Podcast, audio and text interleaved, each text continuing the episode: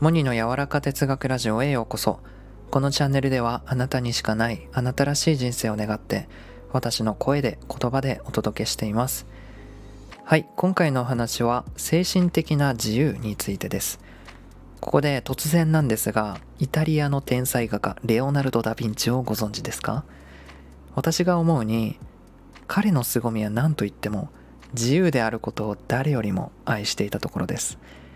えー、彼はですね生前小等教育すらも受けさせてもらえなかったゆえに当時のですね絶対的な教義を学ばなかったことでより自由でねまた斬新な問いを見出すようになったと一説にあります。ここで何が言いたいかというと心や精神というのはより自由であるべきだ解き放たれるべきだということです。彼はねそれを一番願っていたし自由であることの素晴らしさをね我々に説いてくれています。そしてレオナルドがね芸術だけでなく医学や解剖学軍事学や航空学などの分野にも非常に精通していたというのはね有名ですよね。この自由であることまさにそれを体現したような男。それが後世にも語り継がれる天才レオナルド・ダ・ヴィンチが我々に伝えたいメッセージなのだと思います。ジブリ作品のね「もののけ姫」の主人公アシタカのセリフにもですね、あの子を解き放て、彼女は人間だぞとね、ありました。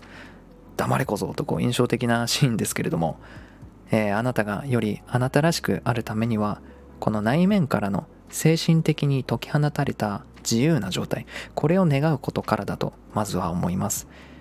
私自身ですね、この精神的に自由であることの素晴らしさっていうのが、また最近実感することがあったので、今日はその感動とともにこんなお話をしてみました。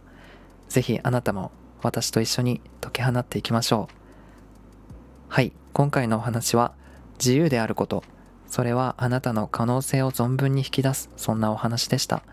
それでは皆さん、いい夜を。